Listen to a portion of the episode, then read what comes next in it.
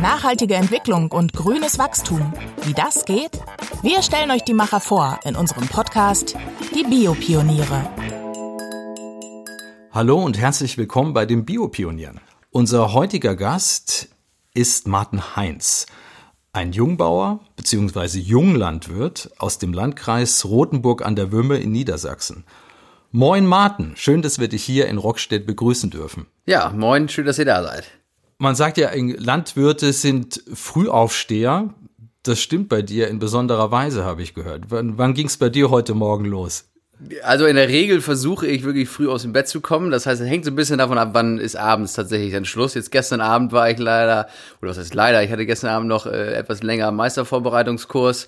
Äh, demzufolge war das Licht dann erst um halb zwei aus und dann äh, ging es auch erst um sechs wieder hoch. Aber in der Regel versuche ich es dann zwischen zwei und drei aus dem Bett äh, eigentlich dann zu kommen und irgendwie meine fünf bis sechs Stunden Schlaf zu kriegen, weil äh, dann habe ich im Büro die meiste Ruhe und kann da entspannt erstmal allen ein bisschen was vorwegarbeiten. Das hört sich tough an. Also drei Uhr morgens und du bist äh, 24, stimmt das, ja? Das ist richtig, ja. Wie kommt es, dass du so früh aufstehst? Wie ist dein Tagesablauf? Wie geht's los? Also ich bin eine Zeit lang auch äh, um sieben oder um acht aufgestanden nach dem Prinzip, äh, solange ich meine Stunden Schlaf kriege, ist es egal, ob ich abends länger arbeite oder, oder morgens äh, später aufstehe. Äh, und dann war die Wahl, ja, wir fangen morgens um sechs an, immer äh, konkret. Und da habe ich gedacht, eigentlich wäre es geiler, wenn ich um fünf anfange. Und dann habe ich um fünf angefangen. Und dann kam immer die Idee, warum stehst du nicht eigentlich um drei auf? Äh, dann musst du einfach zusehen, dass du pünktlicher ins Bett kommst. Aber dann hast du wirklich, ich sag mal, mindestens vier vier bis fünf Stunden, bis ja. äh, der normale, sag ich mal, im Büro sitzt und äh, dann anfängt, einen eventuell zu äh, anzurufen oder sonstiges und dann kann ich erstmal wirklich ein bisschen was, äh, was wegschaffen. Das ist erstaunlich und bewundernswert. Äh, wir befinden uns hier in der guten Stube, äh, bei genau. dir zu Hause auf dem Hof. Bei Omi, ja. Bei Omi, genau, ja, wie, ja richtig. Erzähl mal, wie Omi, wie, wie kommt das? Ja, das ist, äh, wir sind ja hier ein Mehrgenerationenhaus, das heißt, hier unten wohnen meine Großeltern, ganz klassisch, äh, wie auf in alten Bauernhäusern das üblich ist, und oben wohnen wir. Äh, heißt, ich, äh, ich wohne auch noch bei meinen Eltern. Meine Brüder sind auch noch da. Der eine Bruder ist mittlerweile auch schon ausgezogen. Ähm, und naja, wir haben ja auch noch einen anderen Betrieb hier laufen und da haben wir schon den anderen Teil der Stube, äh, der hier gegenüberliegend sitzt, äh, haben wir schon entrissen, Oma und Opa, nach dem Motto, ihr braucht den doch eigentlich nur einmal im Jahr zum Geburtstag feiern und an Weihnachten. Lohnt sich das dafür, die ganze Stube hier zu versperren? Und da haben wir uns unser Büro einquartiert, weil sonst saßen wir oben bei mir noch im Büro und dann musste ich mit meinem Mitarbeiter mich nur abwechseln. Ja. So, und jetzt haben wir diese Stube, haben wir noch nicht einverleibt bleibt, die wird auch gelassen, aber für Meetings wird sie dann trotzdem immer noch missbraucht. Also wir haben ja eigentlich ein laufendes Platzproblem. Trotzdem schön, dass die Großeltern da sein ja, genau. dürfen. äh, sag mal, wie ist das, äh, so reingeboren zu werden in so eine Bauernfamilie, sag ich mal? Ihr seid ein Traditionshaus, ihr habt auch einen Psalmspruch sogar über der Tür stehen. Erzähl ja, mal, wie, wie war deine Kindheit? Wie hast du das erlebt?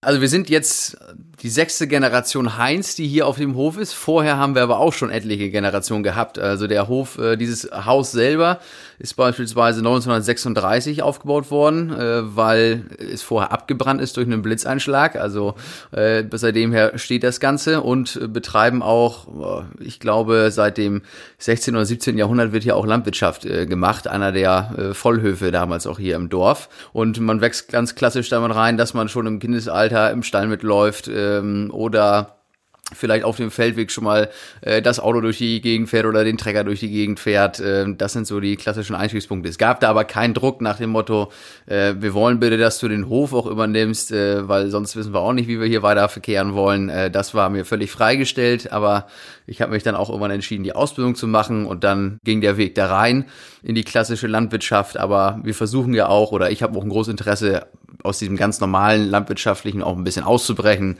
was es dann deutlich interessanter und spannender für mich macht. Klar, das ist ja auch der Anlass, warum wir uns treffen, dass ihr einerseits in der Tradition verwurzelt seid und andererseits eigentlich einen spannenden, innovativen Weg geht. Erzähl erst noch mal kurz von der Tradition. Was ist sozusagen ursprünglich das Kerngeschäft von diesem Hof? Früher war es ja üblich, dass man alles irgendwie hatte an Tieren. Ne? Da ging es auf Verdide, äh, da hatte man die Rinder, da hatte man die Schweine, da hatte man seine Hühner. Äh, dann ist es ja ganz normal in der gesamten Landwirtschaft, dass dann Spezialisierung reinkommt.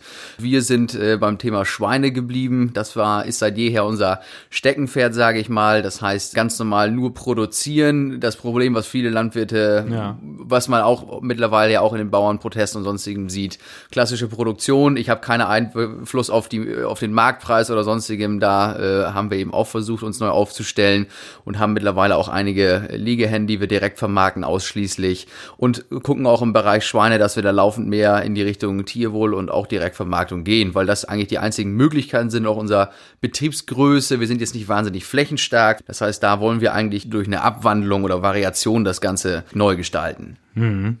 Ich meine, noch größer zu werden, da ist man dann ja schnell beim Thema Massentierhaltung, ist ja auch ein kritisches Thema.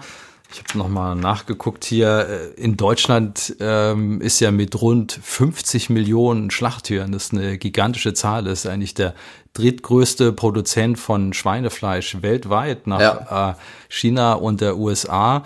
Und dennoch ist es eigentlich schwierig, sozusagen als, als Schweinebauer äh, eine Existenz wirklich zu führen mit seinem Hof, wenn man jetzt nicht so zu diesen Riesenproduzenten gehört. Das heißt, Bauern kommen zum Teil auch ans Existenzminimum, wenn sie nicht irgendwie innovativ in eine neue Richtung gehen. Ähm, Kannst du das bestätigen oder was, was ist ja, deine es, Meinung dazu? Es galt ja lange der Satz wachse oder weiche in der Landwirtschaft. Äh, wie gesagt, der Landwirt kontrolliert wenig diesen Preis, äh, das Preisende. Das heißt, er ist ausschließlich in dieser Produktionsseite. Und da äh, ist er laufend dabei, das Ganze zu optimieren, effizienter zu gestalten, kosteneffizienter. Ja, ich meine, auf der anderen Seite hat man ja auch, kennt man das aus den Medien, den Preisverfall jetzt auch von Fleisch oder Billigfleisch. Also man muss günstiger produzieren, um äh, überhaupt am, am Markt sich behaupten zu können. Das ist eine schwierige Entwicklung.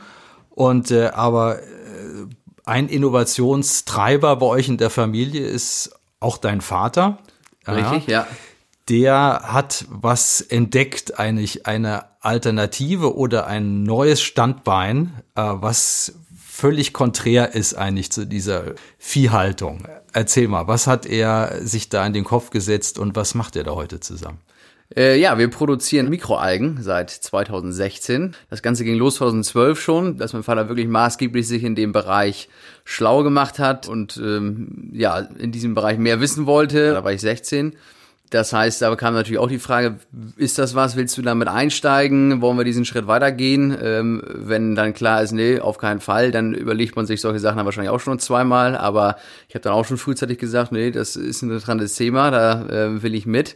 Und ähm, dann haben wir eben 2016 den Schritt realisiert, haben äh, ja damals ein gebrauchtes Gewächshaus aus den Niederlanden gekauft, das hier bei uns unmittelbar am Hofgelände errichtet mhm. und ähm, ja Mikroalgen angefangen zu produzieren. Richtig. Ja, Mikroalgen produzieren. Was, was bedeutet das für einen Landwirt? Das ist ja eigentlich ein ganz neues Feld. Du hast jetzt keine Tiere mehr, sondern äh, ja, Mikroorganismen, kleine Algen.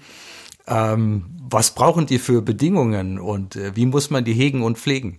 Ja, genau. Also das im Prinzip äh, spielen viele Bereiche aus dem Bereich Pflanzenbau da schon rein. Ne? Wie, also die brauchen die ganz klassischen Nährstoffe, Stickstoff, Phosphor, Kalium, die jede andere Pflanze auch braucht. Das sind ja einzellige Mikroalgen, haben einen Unterschied äh, zu Makroalgen, dass sie eben sich ausschließlich durch Zellteilung vermehren und nicht wie so eine Pflanze verschiedene Zellstrukturen haben und sich dann eben auch äh, zusammenwachsen, sondern es ist eine Zelle, die alles macht und sich dann laufend äh, teilt, wenn, wenn sie vernünftige Konditionen hat. Oder eben ähm, Fette einspeichert, wenn sie unter Stress ist, äh, als Beispiel. Mal so kann man auch gewisse Hochwertstoffe aus Algen äh, konzentrieren.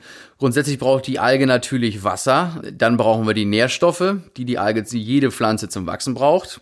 Ähm, wir brauchen Licht und dann auch Wärme. Die Algen, die wir kultivieren, haben ein Temperaturoptimum von 35 Grad. Das ist schon eine, eine Warmwasseralge, sage ich mal.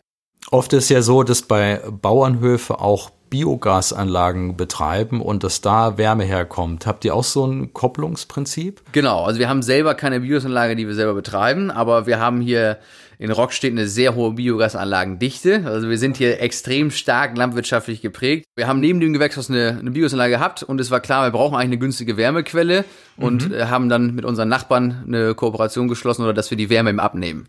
Das heißt, für die ist es gut, dass sie ihre Abwärme äh, stofflich verwerten können und wir haben eine günstige Wärmequelle und müssen da nicht irgendwie eine Gasheizung betreiben oder sonstige. So in der Art, dass andere landwirtschaftliche Betriebe sowas machen würden, das gibt's noch gar nicht so oft in Deutschland, oder? In dem Sinn ist es ja schon alleine eine Innovationsleistung, sich so ein Ding erstmal hinzustellen.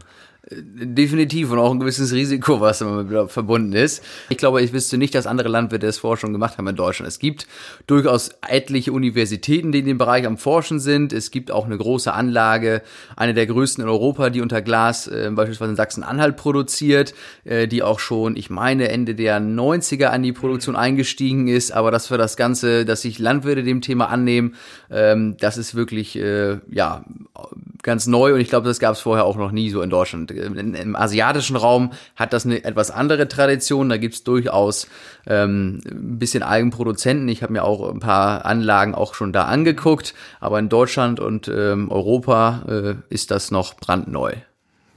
Das ist erstaunlich. Die Alge an sich, was, was ist es für eine Art und was macht diese Alge so besonders, dass jetzt ein, ein Landwirt sie gerne züchten möchte. Was kann man damit anfangen? Ja, wir haben angefangen mit äh, Chlorella vulgaris äh, zu produzieren ähm, sind 2018 umgeswitcht auf äh, Spirulina platensis. Also Chlorella und Spirulina sind die zwei am häufigsten äh, kultiviertesten Algen äh, weltweit. Ähm, es gibt ja unendlich viele Algen. Also ich glaube, es gibt 30.000 Algen, die irgendwo äh, tatsächlich schon erfasst sind, die wissenschaftlich irgendwo bekannt sind. Ähm, aber man geht davon aus, dass wir bis zu 300.000 verschiedene Algen haben. Also ein riesiger Dickicht an Algen noch, die wir gar nicht kennen. ist halt wahnsinnig schwierig, auch die Genetik, sage ich mal, auseinander zu pflücken.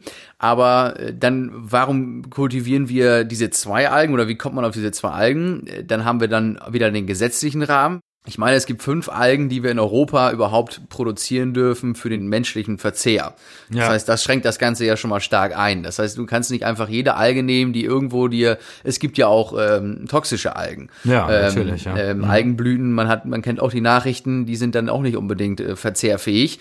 Demzufolge macht das auch schon Sinn, dass wir da diese, dass es dann auch eine Reglementierung ja. da gibt. Und ähm, die Spirulina hat im Vergleich zu der Chlorella Vorteile, dass sie eine andere Form hat. Die ist praktisch so eine, man muss sich das vorstellen wie eine lange Welle oder als klassische Spirale und hat desher daher eine große, größere Oberfläche und lässt sich leichter ernten. Und wir haben einen deutlich höheren pH-Wert, der stark basisch ist. Ähm, und dadurch halten wir grundsätzlich schon mal alle möglichen Fremderreger raus. Ja, ähm, okay. Und das war mhm. auch so ein bisschen diese Pionierarbeit, die wir auch mit der Chlorella erfahren mussten, dass wir da einfach gewisse Probleme nie lösen konnten in offenen Wasserbecken und deshalb auf die Spirulina gegangen sind. Auch weltweit gesehen ist die Spirulina einfacher zu kultivieren und wird auch häufiger gemacht. Jetzt zu den Sinnhaftigkeiten dieser Alge. Es ist ein Superfood, wie es im Buche steht. Mhm. Ähm, die Alge selber ist ja in vielen Ländern auch schon, oder in vielen, ich sag mal, Völkern auch schon seit Jahrhunderten von Jahren in, im Gebrauch. Und ich mache das immer etwas plastischer. Ich sage, wir essen viel, viel Meerestiere oder viel Fisch zum Beispiel, ja. Weil wir die guten Sachen aus dem Fisch haben wollen. Wir wollen Omega-3, wir wollen Omega-6, wir wollen gesunde Fettsäuren. Ähm, und das Ganze beginnt eigentlich, der ganze Kreislauf im Meer beginnt immer mit der Mikroalge, mit dem Phytoplankton, mhm. heißt ja. es da, nennen wir es da. Ähm, das heißt, das geht dann weiter, die kleinen Krebstiere essen die Mikroalgen, die, dann essen wieder die nächsten Fische, die äh, kleinen Krebstiere und wir als Mensch verzehren nachher die größeren, äh, die größeren Fische. Und wir können eben auch direkt bei der Alge ansetzen und dieses äh, und, und die vegane Variante dessen eben konsumieren als Beispiel. Wir haben hohe Proteingehalte, wobei man dazu sagen muss, wir haben zwar extrem hohe Proteingehalte, aber ich kann natürlich nicht Algen in diesen Mengen konsumieren. Erstmal sind ja. sie dazu nicht preiswert genug ähm, und äh, ich glaube, das ist eigentlich der größte Faktor. Ähm, es ist eher ein Zusatzprodukt. Ne? Eher, es ja. ist, eher wird, als, wird, wird es als Zusatzprodukt ähm, genutzt. Wir wollen das Ganze ein bisschen mehr in den alltäglichen Gebrauch. Algen kommen ja häufig als Pulver oder als Kapsel oder sonstigem mhm. vor. Ähm, und wir sind auch dabei zu gucken, können wir es eigentlich frisch auch eventuell den Leuten verfügbar machen. Ähm, und das ist eigentlich so ein bisschen das Ziel, was wir hier auch verfolgen aktuell, weil wir natürlich ansonsten auch immer mit dem Weltmarkt auch irgendwo in Konkurrenz stehen. Also äh, Proteine, sie sind sehr proteinhaltig, diese Algen, das ist richtig. Natürlich müsste man sehr viel Algen essen, um seinen Proteinbedarf zu decken. Deswegen ist es eben Nahrungsergänzungsmittel. Auf der anderen Seite ist doch auch interessant, dass es ja auch vitaminhaltig ist. Also richtig. Das Spannendste vielleicht, dieses Vitamin B12 äh, wird ja normalerweise eigentlich nur in Tieren, im Darm von Tieren äh, gebildet. Und das ausgerechnet ähm, das schafft wohl diese Chlorella-Alge zumindest und Spirulina wahrscheinlich auch, dieses Vitamin B12 äh, zu produzieren, was ja für den Körper ein lebenswichtiges äh, Vitamin ist. Ganz genau, richtig. Wir haben eine sehr intensive Mineral- und, und Vitaminzusammensetzung. Das Vitamin B12 ist nicht in 100 Prozent durch die menschliche Ernährung aufnehmbar, aber es ist eben eine vegane Alternative zu dem B12, was wir sonst hauptsächlich aus Fleisch eben beziehen. Das ist richtig. Dann haben wir auch eine entschlackende Wirkung. Algen haben auch irgendwo die Eigenschaft, dass sie ähm, schlechte Stoffe irgendwo mit aus dem Körper saugen können. Das heißt, ich habe auch schon Leute hier gehabt, die waren wahnsinnig scharf darauf, jetzt frische Algen mit nach Hause zu nehmen. Und die hatten es auch mal Bekannten gegeben oder konsumieren seit Jahren Algen und ähm, haben es dann mal welchen gegeben und die haben sich echt zwei, drei Tage richtig dreckig gefühlt. Nicht, weil die Alge scheiße war, äh, ja, sondern ja. weil sie eben gesagt haben, ey, das hat dann wirklich so diese, diese reinigende Wirkung gehabt. Äh, das ist dann auch, äh, ja, den Körper Ich habe zu viel Schweineschnitzel gegessen, jetzt muss ich mal ein paar Algen hinterher schieben, ja. Das ist, das ist doch gut. Genau. Nee, ähm, die, ich komme noch mal kurz auf ja. dieses Vitamin B12, das äh, hatte ich gelesen, fand ich interessant, ja. dass es überhaupt für den Körper möglich sein muss, das verfügbar zu machen. Also was ist sozusagen bioverfügbar? Es äh, ist auch nicht ganz selbstverständlich, dass das Vitamin aus der Alge der Körper dann auch tatsächlich verarbeiten kann. Aber unter bestimmten Zuchtvoraussetzungen, auch glaube ich neben bakteriellen Nebenkulturen, ist das eben möglich. Und äh, das stelle ich mir doch als einen spannenden äh, Kontrast vor. Auf der einen Seite wirklich ja. diese klassische äh, Schweinewirtschaft, da hat man das Vitamin B12 tatsächlich, wenn man da auch was Positives sagen möchte. Und auf der anderen Seite äh, hast du das da auf einmal in Algen. Wie kommt dir das vor, sozusagen das zu verbinden? Weil eigentlich sind es ja auch zwei Lager. Die einen sagen, ich esse gerne mein Schnitzel, ich bringe das mal so auf den Punkt. Und die anderen sind eher, ist die vegane Fraktion, die sagt, nee, also Fleisch auf keinen Fall, Massentierhaltung schlimm. Äh, ich gehe nur noch auf Algen und auf andere Produkte und möchte ganz weg sozusagen von Fleisch und Milchprodukten. Definitiv. Also das ist so der reizvolle Spagat. Man kommt ja. mit einer ganz neuen äh, Art von Kunden auch in Kontakt. Und wir sind ja auch hier viel enger am Kunden. Äh, da muss man sich natürlich auch erstmal so ein bisschen drauf einstellen.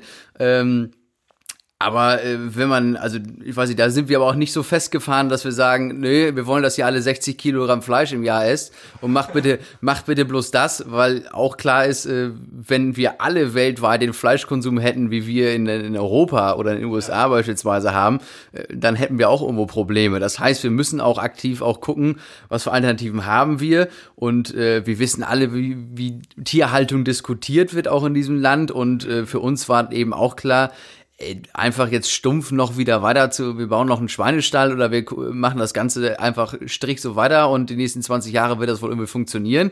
Äh, da war uns klar, nee, da haben wir keine Lust zu. Wir, wir wollen was Neues und wir wollen im neuen Bereich dabei sein ja, und äh, ja. wollen da auch gucken, was, was gibt's da für Möglichkeiten. Und äh, Algen haben, ähm, das ist ja auch nicht nur Lebensmittel, Algen haben auch viele Wertstoffe, die wir aus Algen äh, entziehen können. Das heißt, wir nutzen viele Farbstoffe, die beispielsweise auch aus Spirulina entzogen werden. Äh, Phycocyanin ist der blaue, das blaue Pigment, was äh, das die Spirulina hat, die wir auch äh, in Haribus äh, beispielsweise drin haben, als äh, veganen und natürlichen Farbstoff, keinen E-Stoff oder sonstigem. Wir haben äh, in, der Kosmetik haben wir Algen. Es gibt durchaus auch Forschung, ähm, Medikamente aus Algen zu gewinnen. Die ganze Welt der Algen ist sehr breit gefächert. Vieles wissen wir noch gar nicht und wir haben nicht nur Lebensmittel, wir haben auch viele andere Wertstoffe, die wir da verwerten. Also eine große Vielfalt. Ja, da spricht der Algenproduzent. Du äh, hast dich ja, kennst dich komplett aus. Das, das spürt man. Ähm, ich würde gerne noch mal ganz kurz äh, zurück zu dem äh, Ernährungsaspekt, weil wir damit angefangen haben, dass ein, ein Zusatzmittel ist in, in der Ernährung. Wie ist das äh, in Bezug auf deine Ernährung, die Beschäftigung mit diesem Thema? Du bist jetzt einerseits Produzent, siehst da viele Möglichkeiten und andererseits aber ist es ja auch so eine Denkweise, sozusagen auch nachhaltiger äh, umzugehen mit seinem Leben oder mit der Ernährung. Hat es auch mit Einfluss auf dich? klar. Also wir, ich äh, konsumiere eigentlich fast jeden Tag äh, einen Algenshake. Das heißt, ich habe eigentlich bei mir das Frühstück gestrichen, weil ich morgens einfach nicht viel, viel essen möchte. Das heißt, dann war klar, gut, dann essen wir ein bisschen Obst ähm, und ich nehme frische Algen, hau, hau mir die in den Smoothie rein und ich habe einen tiefgrünen äh, komplett gesunden äh, Smoothie, den ich jeden Tag frisch trinken kann. Und äh, genau das finde ich eigentlich ein wahnsinnig interessantes Produkt, weil nur das reine Pulver, ich kann natürlich auch die Kapsel einfach stumm schlupfen. Ich will, ich will ja auch die Alge so ein bisschen, ähm, bisschen mehr erleben. Die hat jetzt keinen starken Eigengeschmack, weshalb ich sie sehr gut in, in Müsli beispielsweise auch direkt einmischen kann. Das kann man mit Pulver genauso machen. Aber ich kann es auch eben wahnsinnig gut in, in Smoothies oder sonstige Sachen verarbeiten. Du kannst auch Kuchen mit Algen backen. Einfach nur das Ganze grün und, und ein bisschen hip zu machen. Ähm, und so ist eigentlich meistens nasche ich die Algen direkt roh oder eben ähm, dann selber in, in einem Smoothie verarbeitet. Kommen wir noch kurz auf das letzte Thema auf jeden Fall. Also ihr seid innovativ von der Schweinewirtschaft äh, zu den Grünalgen. Aber da gibt's noch eine Sache, äh, die du mit deinem Bruder machst. Äh, das hat alles angefangen mit einem Brötchenbringdienst am Sonntag. Und was ist da jetzt draus geworden? Vielleicht kannst du uns das noch kurz erzählen. Genau, ich mache mal einen kurzen Abriss. Ich lag damals meinem Vater immer in den Ohren, ähm, ey, ich will ein bisschen mehr machen, ich will ein bisschen Taschengeld verdienen, aber in dem äh, zarten Alter, da kannst du jetzt noch nicht so, bist du jetzt noch nie, nicht die größte Hilfe. Und dann ging es so ein bisschen los. Der hatte damals mein Vater auch so den, den, den ersten Anstoß gegeben und hatte eben gesagt, äh, fahr doch zum Bäcker und äh, verteil hier im Dorf Brötchen. Und dann haben wir das Ganze angefangen mit sieben Tüten, ähm, haben 50 Cent für die Lieferung genommen und die Brötchen zum gleichen Preis wie im Laden an die Haustür geliefert. Das heißt, erstmal ein bisschen rangeklingelt, hier wollt ihr euch beliefern lassen von uns. Und äh, naja, das Ganze nahm so ein bisschen, kam gut an, nahm Fahrt auf. Wir hatten dann irgendwann einige, etliche Häuser hier im Dorf bei uns, die wir beliefert haben. Ähm, irgendwann ging dann der Schritt, Mensch, da waren wir, ich glaube, zwei oder drei Jahre später, mit 13 oder 14, komm, dann lass uns doch ins Nachbardorf gehen, dann machen wir das auch. Es war halt ja. auch alles nur mit, mit Fahrrad, wir konnten ja kein Auto fahren, das heißt, wir mussten uns ja. junge Leute da vor Ort suchen, die Bock haben, sonntags morgens äh, mit dem Rad durchs Dorf zu fahren und Brötchen zu verteilen. Ähm, und dann sind wir nochmal ein Dorf weitergegangen und nochmal ein Dorf weitergegangen. Dann kam ich in die Ausbildung. Äh, das heißt, ich war erstmal weg, ich war auf dem Lehrbetrieb. Ähm, dann hatte in der Zeit mein Bruder das hauptsächlich gemacht und äh, dann war ich noch eine Zeit lang im Ausland und als ich dann wieder war, äh, dann war so die Frage, hey, wir haben, wir haben schon gut was zu tun, aber eigentlich haben wir auch da Bock drauf.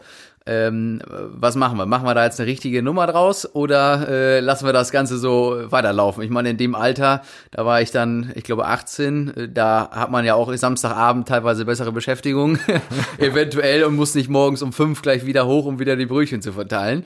Ja, ähm, ja. Aber wir haben gesagt, nee, da haben wir richtig Lust zu und haben dann äh, eine GBR gegründet ähm, 2017 im Oktober war das und haben dann gesagt, jetzt machen wir das, jetzt ziehen wir das große auf. Dann war die Überlegung, wir wollen komplett alles, was wir an regionalen Lebensmitteln haben, wollen wir einfach zugänglich machen, bei uns bündeln, verpacken und extrem schnell und extrem einfach direkt an die Haustüren liefern. Und das Ganze ähm, haben wir dann 2019 intensiv durchgeplant. Es waren ja am Anfang nur ich und mein Bruder und dann haben wir im Februar unseren ersten Mitarbeiter bekommen und seit Dezember letzten Jahres, also 19, haben wir das Ganze umgesetzt. Mittlerweile haben wir acht Vollzeitangestellte, beliefern sonntags äh, über 1000 Kunden unter der Woche, äh, mehrere hundert Kunden und das Ganze nimmt auch Fahrt auf. ja, erstaunlich. Und das, äh, die Hauptidee dabei ist eben mit regionalen Produkten umzugehen und die auch in der Region zu verteilen. Genau, richtig, richtig, ja? richtig, weil äh, man kann jetzt zwar zu Hofläden hinfahren und sich die Lebensmittel ähm, zusammenkaufen, aber ich kriege ja nie meinen ganzen Einkauf zusammen. Und nur dadurch haben wir eine langfristige Strategie und kriegen da auch einen richtigen Dreh ran an die ganze Sache. Ja, also hast du eigentlich drei Standbeine. Das eine aus der Tradition mit der klassischen Viehhaltung, äh, dann dieser Online-Handel mit regionalen Produkten und was vielleicht das innovativste Segment erstmal ähm, die Mikroalgen. Wie stellst du dir das eigentlich weiter vor in Zukunft? Wie möchtest du das gerne machen? Mit diesen drei Standbeinen da hin und her zu springen. Ja, das ist eine gute Frage, die stelle ich mir auch ab und zu mal. also, ähm, ich glaube, so aus der klassischen Viehhaltung, da haben wir jetzt beispielsweise, da habe ich auch schon jetzt einen Mitarbeiter eingestellt, dass ich da nicht zwangsweise jeden Tag selber durch den Stall gehen muss. Das ist so Arbeiten, da kann ich auch äh, gewissenhaft das Ganze mal an wen anders weitergeben. Ähm, aber mich packt dann auch trotzdem noch die Leidenschaft. Äh, ich stehe auch gerne noch mal im Stall und miste ab. das gibt's auch mal in den Krankenabteilen oder so, da haben wir alles auf Stroh. Ähm, und äh, das lässt mich auch nie los. Aber dann haben wir eben äh, bei dem Thema Algen, wo wir wirklich, wirklich, wirklich dieses neue Produkt äh, gerne vertreiben möchte, was mich da sehr reizt. Und langfristig wird es da sicherlich ein Spagat zwischen Algen und, und, und äh, Lieferservice, sage ich mal, werden. Wo die Reise dahin geht, äh, habe ich mit mir selber noch nicht ganz ausgemacht. Das ist okay, aber dass du unterwegs bist, das hat man total rausgehört. Äh, da wünschen wir dir viel Glück auf dieser Reise und äh, viel Erfolg. Und vor allem freuen wir uns jetzt ähm, mit dir alles filmisch zu erkunden, euer Gelände. Also das ist jetzt auch interessant für unsere Zuhörer, dass ihr euch mal am besten den Film dann auch dazu anguckt, das Porträt über den Martin Heinz. Vielen Dank, Martin. Ja, sehr gerne, danke. Die Biopioniere, der Podcast über nachhaltige Entwicklung und grünes Wachstum. Mehr zum Thema, weitere Podcast-Folgen und spannende Videos auf bioökonomie.de.